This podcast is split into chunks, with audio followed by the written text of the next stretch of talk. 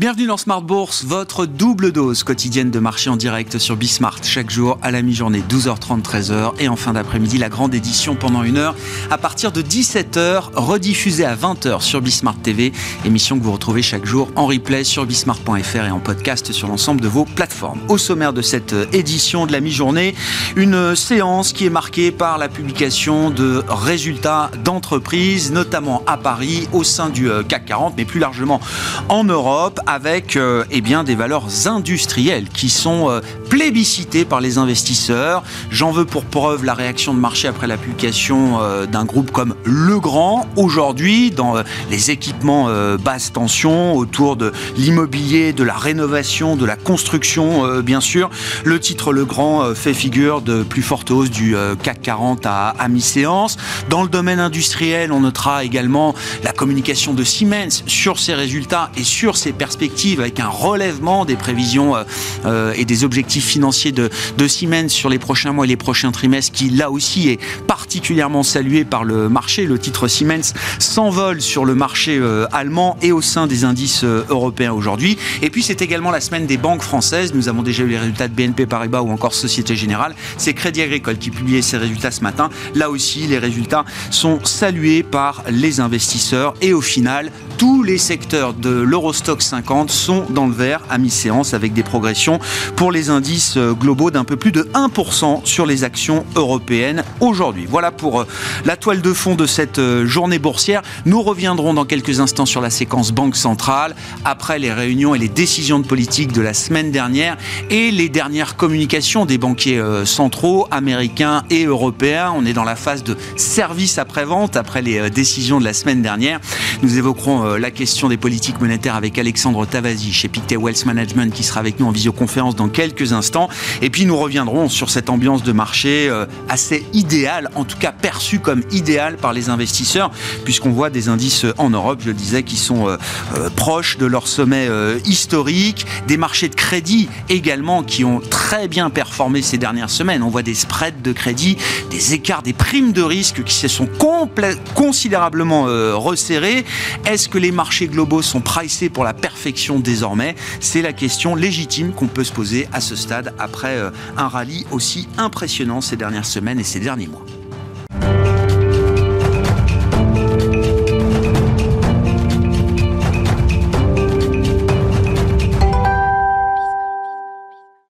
Les politiques monétaires qui restent au centre du jeu des marchés et euh, des investisseurs. Nous en parlons avec Alexandre Tavazi, qui est en visioconférence avec nous depuis Genève, le responsable CIO Office et recherche macro chez Pictet Wealth Management. Bonjour et bienvenue, euh, Alexandre. Merci d'être avec nous.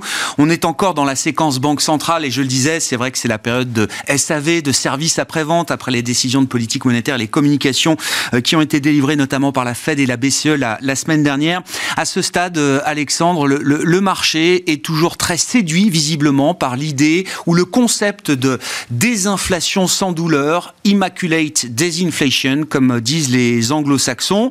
Et c'est même d'ailleurs à ce stade un, concept ou une idée que Jérôme Powell reconnaît d'une certaine manière. Il accepte l'idée que le marché a une vue différente de celle de la Réserve fédérale américaine sur la poursuite du processus de désinflation qui jusqu'à présent, depuis un peu plus de six mois aux États-Unis, ce processus de désinflation, effectivement, s'opère sans hausse du chômage. Comment est-ce que vous vous positionnez chez Pictet Wealth Management dans cette euh, conversation et cette divergence aujourd'hui entre la Réserve fédérale et euh, la vue des marchés, euh, Alexandre? En fait, vous avez une lecture à deux étages qui est, un, la lecture de la Réserve fédérale, il est vrai, on a entamé un cycle de désinflation, ne serait-ce que parce qu'on compare des prix aujourd'hui à ces mêmes prix de ces mêmes biens il y a une année en arrière. Donc, il est difficile d'attendre la même hausse en 2023 que nous avons eu en 2022. Donc, c'est vrai pour l'inflation normale, c'est-à-dire si on ne retire pas l'énergie et, la nourriture, effectivement, on a entamé un cycle de désinflation, ce qui est tout à fait logique. Il n'empêche que derrière ceci se cache quelque chose de différent. Les entreprises qui ont recherché des collaborateurs depuis six mois ont de la peine à licencier dans cet environnement-là. Donc on peut imaginer que le marché du travail est peut-être plus résilient que ce qu'on a historiquement constaté dans une phase de ralentissement économique. Et ceci continue à générer finalement, un, une hausse des salaires qui est entre 5 et 7 dépendant de la, de la norme ou de, des chiffres que l'on regarde, mais également un marché du travail qui reste particulièrement tendu. À un moment donné, la question va se poser si l'économie continue de ralentir et d'autres indices économiques continuent à pointer vers un ralentissement relativement sérieux, toutes les données d'octroi de crédit, de resserrement des conditions monétaires, des conditions monétaires auxquelles les banques continuent de prêter, pointent vers un ralentissement économique. Donc à un moment donné, il faudra savoir soit effectivement on est dans une situation idéale où on peut avoir un scénario de désinflation sans ralentissement marqué, ce que nous enregistrons de notre côté, c'est qu'à un moment donné, les mauvaises nouvelles économiques qui historiquement étaient interprétées de façon positive puisque puisqu'elle signifiait que la Fed n'allait plus remonter les taux d'intérêt de façon significative, eh bien, ces mauvaises nouvelles économiques vont se traduire également par une publication de résultats qui seront plus mauvais et donc à quelque part seront de mauvaises nouvelles pour le marché également, ce qui n'a pas été le cas jusqu'à maintenant. Le, marché euh, sous-estime peut-être le plein impact du choc monétaire qui est encore à venir dans l'économie réelle. Euh, Alexandre, ça pose la question effectivement de, de l'effet de décalage qu'on peut avoir entre le moment où on monte les taux et le moment où on observe le plein effet de ces hausses de taux dans l'économie, sachant que le choc monétaire était d'une violence et d'une intensité historique euh, l'an dernier. Est-ce qu'il y a un chemin possible pour imaginer que pour euh, telle ou telle raison, ce choc monétaire n'aurait pas l'impact attendu euh, peut-être sur des parties de l'économie comme l'immobilier ou le marché du travail. En réalité, nous sommes vraiment en face d'un cycle très très particulier, euh, puisque finalement le gouvernement américain a envoyé des chèques pendant deux ans aux ménages, aux personnes qui étaient donc à la maison, puisque c'était l'effet de, la pandémie. Et dans une certaine mesure, cette épargne-là a pu être gardée, utilisée, et donc constituer à quelque part, à quelque part un coussin d'épargne et de consommation. On arrive à la fin de ceci. C'est-à-dire que probablement à la fin de ce printemps, on aura épuisé cette épargne, notamment pour les, ménages dont la rémunération est la moins élevée. Donc se posera la question à ce moment-là. Ce que l'on voit de l'autre côté également, c'est que finalement, les entreprises les plus risquées, donc dans le segment du high yield ou dans les, dans les emprunts avec levier, ces mêmes entreprises, il y a exactement une année, pouvaient emprunter avec un taux d'intérêt à 4%. Aujourd'hui, ce qui leur est demandé, c'est un taux d'intérêt entre 8 et 10%. Mais effectivement, le, le nombre de refinancements, le nombre d'entreprises qui reviennent sur le marché aujourd'hui est relativement faible et on sait que le gros du refinancement sera peut-être moins en 2023 qu'en 2024. Donc on a un effet retardé sur l'effet sur le financement des entreprises. Et du côté des ménages, en réalité, ce que l'on voit, c'est que les taux de crédit qui est pratiqué aujourd'hui sur les cartes de crédit est presque à son niveau historiquement le plus élevé. Mais encore une fois, les ménages avaient derrière eux ce coussin qui leur permettait finalement de pouvoir dépenser l'argent qu'ils avaient encore en compte. On arrive à la fin de ceci et il est probable que tant du côté de l'octroi de nouveaux crédits que du prix de ces crédits, les consommateurs vont commencer à être touchés, mais c'est quelque chose qui interviendra à la fin de ce printemps et non pas historiquement, plutôt comme on l'a déjà enregistré dans des cycles économiques précédents. Pour revenir sur le sujet du, divorce entre euh, la Fed, Jérôme Powell et les marchés. Euh, Alexandre, comment est-ce que vous expliquez qu'à ce stade, la, parole ou, l'outil de la communication dans la politique monétaire semble un peu euh, abîmé? Euh, Les banquiers centraux prennent la parole régulièrement, pas uniquement pour les meetings de décision de politique monétaire. certains s'expriment régulièrement, plusieurs fois par semaine, et on a l'impression quand même que le marché a du mal à les écouter à ce stade. Oui, Finalement, le marché est comme la Réserve fédérale. La Réserve fédérale nous a dit qu'ils seront dépendants des données qui vont être publiées. Le marché est exactement de, ce côté-là. En fait, si on exclut le rapport du marché du travail que nous avons eu euh, il y a quelques jours, le reste des indicateurs pointent effectivement plutôt vers un ralentissement. Donc le marché aujourd'hui a de la peine à imaginer que la Fed va rester pendant toute l'année 2023 à son taux, qui sera peut-être de 5 ou 5 écarts et va rester là et ne pas changer. D'où l'écart que l'on a dans la perception entre le marché qui prévoit effectivement un assouplissement monétaire en cours d'année et probablement la Réserve fédérale qui va se dire moi je reste à mon niveau terminal. Et là il faut voir que la décision du côté des banquiers centraux est complètement asymétrique. C'est-à-dire qu'on a en face de nous un marché du travail qui est plus résistant que d'habitude, c'est-à-dire que les loyers, pardon, les salaires continuent à progresser. Et à un moment donné, pour la Fed, on peut imaginer qu'au lieu de réagir immédiatement lorsque les premières données d'affaiblissement interviendront, la Fed va se garder peut-être un ou deux trimestres pour bien s'assurer qu'effectivement l'inflation est sous contrôle, ce qui implique que très probablement, en tout cas c'est notre, notre impression, notre scénario, que la Fed ne va pas bouger, va atteindre un certain niveau, encore une fois, 5 ou 5 et et va garder ce niveau-là tout au long de l'année. Et c'est peut-être la surprise qui nous attend, peut-être un peu plus tard cette année, où le marché doit se réajuster effectivement sur le niveau que sera les taux d'intérêt que la Fed pratiquera à ce moment-là. Oui, le sujet c'est plutôt le taux terminal qui est en train de s'ajuster à 25 points de base euh, près, mais euh, plutôt la, durée pendant laquelle il faudra maintenir ce niveau de restriction euh, monétaire qui aura été atteint par la Réserve fédérale américaine. Comment vous comprenez la partie européenne, Alexandre? Et c'est vrai que si je reviens au price action de la semaine dernière, à la suite des réunions de la Fed et de la BCE, on a l'impression que le marché estime que ce qui vaut pour la Fed aujourd'hui vaut à peu près pour la Banque centrale européenne également. En réalité, les conditions sont assez différentes puisque la Banque centrale européenne a commencé son cycle de resserrement plus tard que, la Réserve fédérale américaine. Et le problème européen est d'une nature un tout petit peu différente. Euh, L'inflation qui était à l'origine, qui venait du secteur de l'énergie, est en train de se transmettre probablement au secteur du travail, puisque finalement beaucoup de personnes sont en train d'exiger, de demander, en tout cas d'exiger, euh, un réajustement de leur niveau de salaire. Donc alors qu'aux États-Unis, on a probablement dans les mois qui viennent une baisse des salaires horaires. En Europe, on a peut-être l'élément différent qui est en train de se jouer dans le marché du travail, probablement une hausse. Le deuxième élément qui est peut-être plus important, c'est que finalement les conditions économiques européennes sont meilleures que ce que l'on pouvait imaginer il y a six mois, ne serait-ce que parce que les prix de l'énergie finalement ont chuté par euh, phénomène de chaleur euh, de l'hiver finalement qui était beaucoup plus, beaucoup plus chaud que prévu, mais également par épargne, par économie de la part des entreprises et des ménages. Donc en réalité, on se rend compte que les conditions économiques européennes sont meilleures que prévu il y a encore six mois. Vous avez mentionné tout à l'heure des résultats de quelques grandes entreprises européennes, c'est ce que l'on voit aujourd'hui, et que peut-être c'est un, élément qui doit maintenir la Banque centrale européenne dans une situation attentiste, parce que ça veut dire que probablement tout ce qu'on avait prévu comme conjoncture, ralentissement, on se rend compte que l'économie va légèrement mieux, d'où probablement la nécessité pour la Banque centrale européenne d'être encore plus attentive à ce qui est en train de se passer euh, du côté de l'inflation. Avec euh, là aussi la question de savoir si euh, le, choc monétaire infligé ou mis en place par la Banque centrale européenne, est-ce qu'il est déjà en train de, de, mordre un petit peu sur des indicateurs économiques? On a tous vu le, le, retournement assez spectaculaire quand même des conditions de crédit en fin d'année, selon les, les, enquêtes et les données de la Banque centrale européenne elle-même. Euh, Alexandre, on a vu aussi à travers les chiffres de PIB des différents pays de la zone euro, en Allemagne, en France par exemple, un affaiblissement très marqué de la demande domestique, là aussi sur la, fin d'année. Est-ce que ce sont déjà des, indications que le choc monétaire est en train de se propager à l'économie? Oui, euh, Christine Lagarde l'a mentionné lors de son discours, elle l'a mentionné dans de son commentaire, elle a dit qu'effectivement, il y avait un mécanisme de transmission. On le voit aujourd'hui, la demande de crédit est en train de baisser.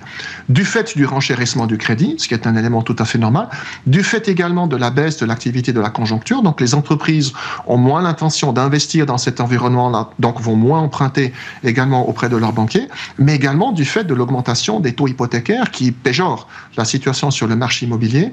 Et peut-être que pour un acheteur potentiel, il y a encore six mois, le coût du financement, le renchérissement du coût de financement fait qu'on doit réfléchir à deux fois si vraiment j'ai envie d'emprunter aujourd'hui pour euh, investir dans le secteur immobilier.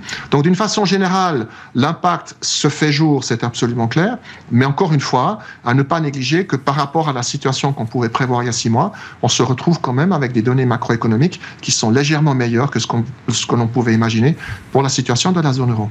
Quel est le constat que vous euh, dressez quand vous regardez la situation des marchés globaux à ce stade, euh, Alexandre? Alors, on parle beaucoup du scénario de, soft landing. Est-ce que, euh, à certains égards, certaines parties du, du marché ne sont pas déjà dans l'idée d'un no landing? C'est une excellente remarque. Si, l'on regarde les valorisations du marché américain, nous sommes de retour au-delà de 18 fois les bénéfices. Si on fait l'hypothèse d'une baisse, même relativement faible des bénéfices de 5 à 10 pour cette année-ci, en réalité, on est déjà au-delà de 19 fois les bénéfices. 19 fois les bénéfices, alors que les rendements des liquidités, donc en l'occurrence du cash, vous donnent à peu près du 5 euh, je trouve que le rendement, le rendement offert par les actions américaines aujourd'hui n'est pas très intéressant. Si on regarde la partie du marché qui a le plus performé depuis le début de l'année, c'est-à-dire le Nasdaq, on est de retour à 30 fois les bénéfices, même constat. Donc on est à des niveaux de valorisation qui, pour nous, rendent le marché peu attractif.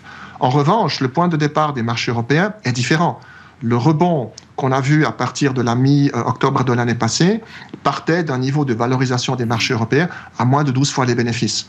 Donc on a un double effet positif qui est un, le niveau de départ était plus faible, donc on permet une expansion de valorisation qui est plus élevée. Et puis ensuite, le reflet de ce que je mentionnais au niveau macroéconomique fait que les bénéfices des entreprises européennes sont meilleurs que ce qu'on avait attendu les perspectives sont également revues légèrement à la hausse, aussi du fait de la réouverture de, l'économie chinoise qui favorise à certaines entreprises européennes. Donc il faut distinguer les deux éléments. Aux États-Unis, on est arrivé à un niveau de valorisation qui nous semble être compliqué.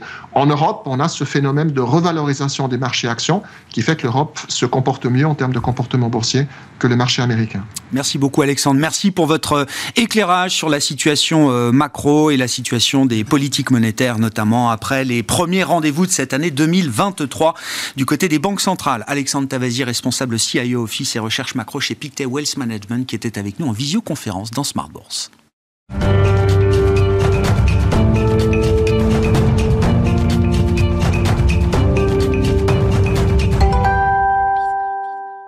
Poursuivons cette discussion de marché avec Franklin Pichard qui est à mes côtés euh, en plateau, comme tous les 15 euh, jours, le jeudi à 12h30, directeur général de Kipling Finance. Bonjour Franklin. Bonjour Grégoire. Merci beaucoup d'être euh, d'être là. État des lieux avec vous également de cette situation de, marché, de, de ce rallye qui bouscule qui fait mal, il faut le dire, parce que tout le monde n'est pas suffisamment investi en tout cas euh, jusqu'à présent, pour profiter à plein de cette hausse de 20-25% qu'on a désormais sur les actions européennes depuis, euh, depuis le mois d'octobre, il faut le dire.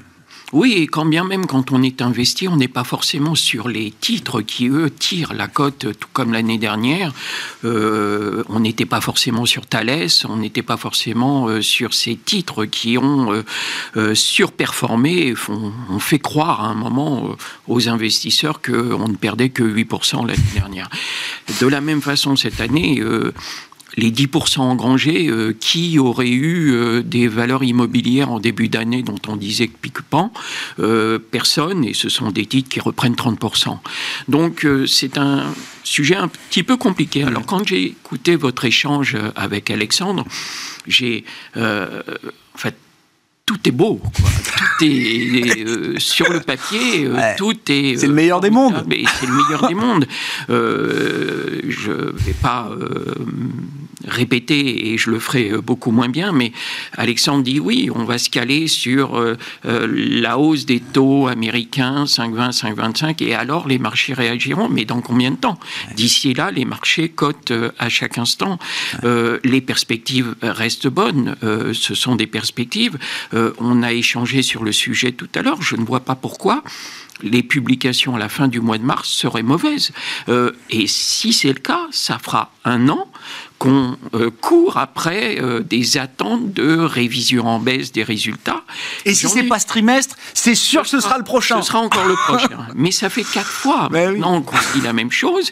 Et cette fois-ci encore, mm. quand on voit, on a un indicateur un petit peu avancé puisque les publications sont euh, bien plus en avance aux États-Unis qu'en Europe. Et on voit que sur les sociétés qui ont publié sur le SP500, 70% de celles qui ont publié une nouvelle fois les prévisions des, analystes. Donc, on crée à nouveau euh, de la revalorisation, ce qui est peut-être un peu le pendant de révision un peu trop drastique qui avait été fait par les analystes à la fin de l'année dernière où on imaginait une récession, on imaginait le pire. Le pire ne semble pas certain en tout cas. Euh, on l'a suffisamment répété ici. Euh, et c'est vrai qu'aujourd'hui, les, marchés réfléchissent parce qu'une hausse pour le CAC de 10-11% depuis le début de l'année, euh, c'est à la fois satisfaisant, mais ça pose problème. C'est un véritable sujet. Euh, on ne fera pas 120% sur l'année ou 100%.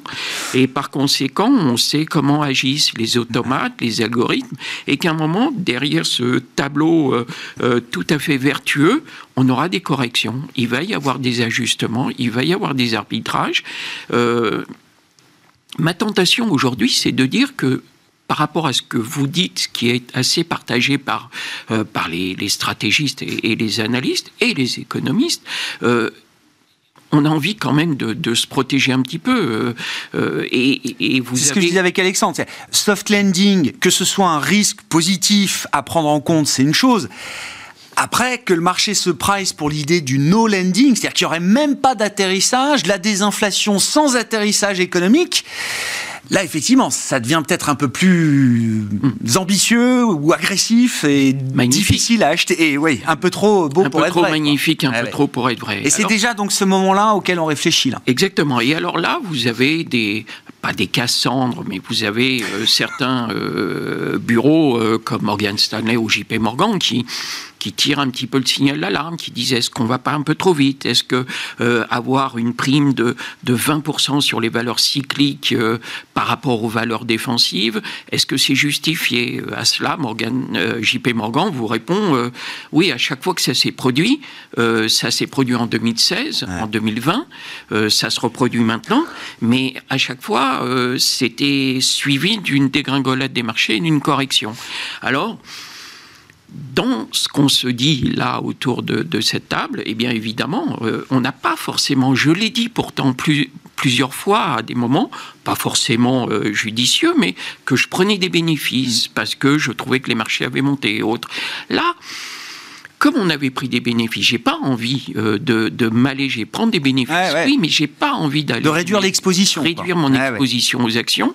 Et peut-être que la petite sirène que sont en train de distiller euh, les, les deux dont je viens de parler, Morgan Stanley et JP Morgan, va peut-être faire que euh, on va commencer à se dire peut-être que des cycliques qui ont bien progressé, qui feront l'objet de prise de bénéfices à un moment d'un retournement de tendance dans un panorama qui reste très vertueux, eh bien, il faut peut-être commencer à se réintéresser à des valeurs plus défensives. Alors, qui peut prendre le relais, euh, justement? Bah, Si c'est le, schéma idéal, évidemment, qu'on bah, espère voir. Historiquement, on voit toujours la santé qui se réveille dans ces cas-là. Euh, si vous regardez euh, un titre comme Sanofi qui n'a rien fait, on est à 89 euros autour, on va aller 80 81 euros il y a quelques jours, mais enfin, on avait vraiment euh, fait une petite euh, rupture.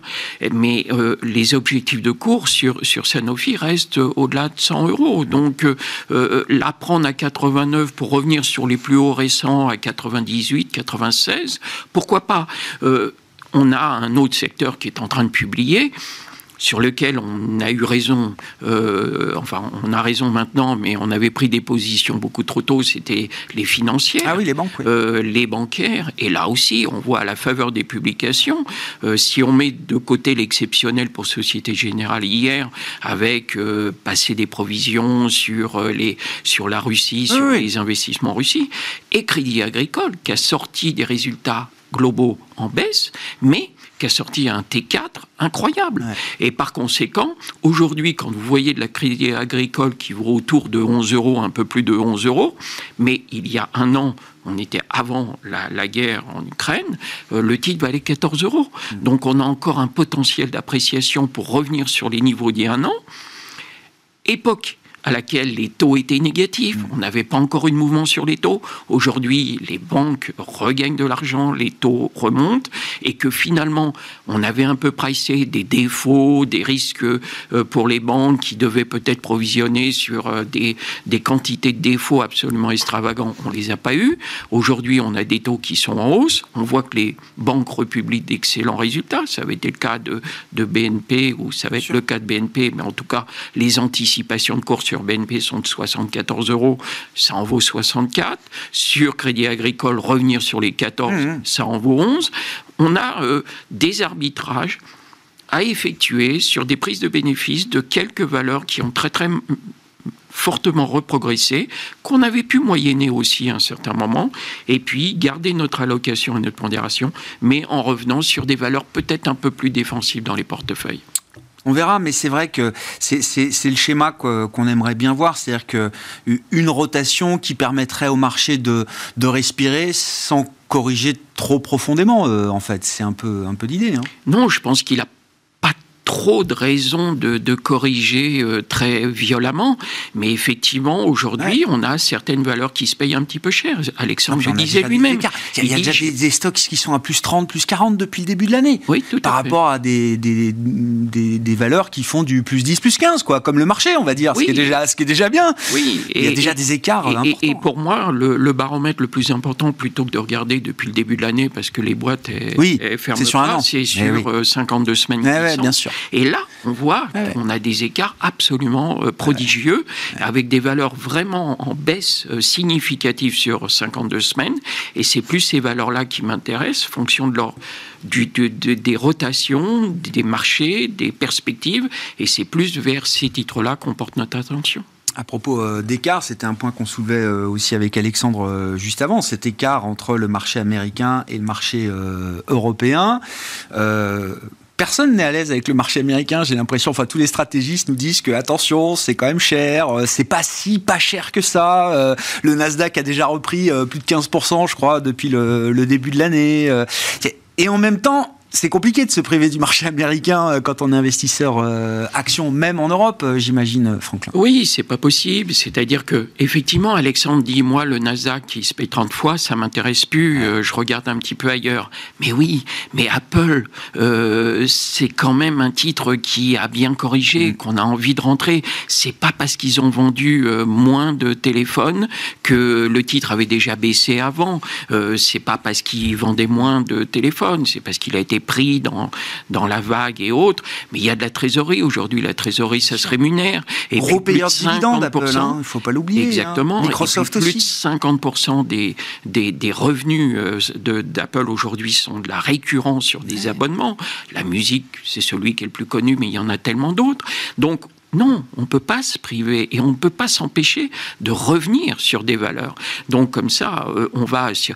Vous avez cette nouvelle thématique aussi. Vous avez eu les, les chat GP. Oui, l'intelligence euh, artificielle. Vous avez, vous avez Microsoft qui a, dégainé, et puis maintenant c'est Baidu qui, dégaine. Hier, euh, Baidu qui a pris 20% en préouverture, qui a fini en hausse de 12 ou 15%. après, on voit Alphabet Google. S'il y, a un petit bug dans Bard, en l'occurrence, c'est chez Alphabet Google, ça s'appelle Bard.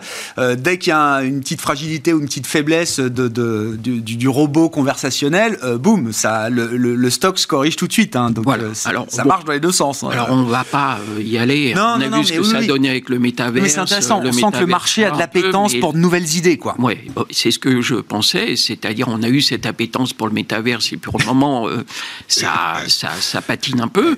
Et puis voilà, on a une, un nouveau, une nouvelle thématique et comme vous le dites, les marchés ont très envie de ces, cette dynamique et de ces idées euh, nouvelles. Donc oui, euh, mais là aussi, nous, on commettait une erreur. Euh, je me souviens qu'il y, y a, quelques mois, on disait on privilégiera toujours le marché américain, qui reste le marché dominateur mmh. et qui sera le premier à partir. Et on négligeait les valeurs européennes. On a revu notre position et effectivement, maintenant, on est très équilibré. On voit des valeurs industrielles, hein. L'Europe, c'est aussi encore de l'industrie. Euh, le Grand aujourd'hui, Siemens en Allemagne. Hein. Vinci, l'ensemble des euh, publications, c'est un festival aujourd'hui.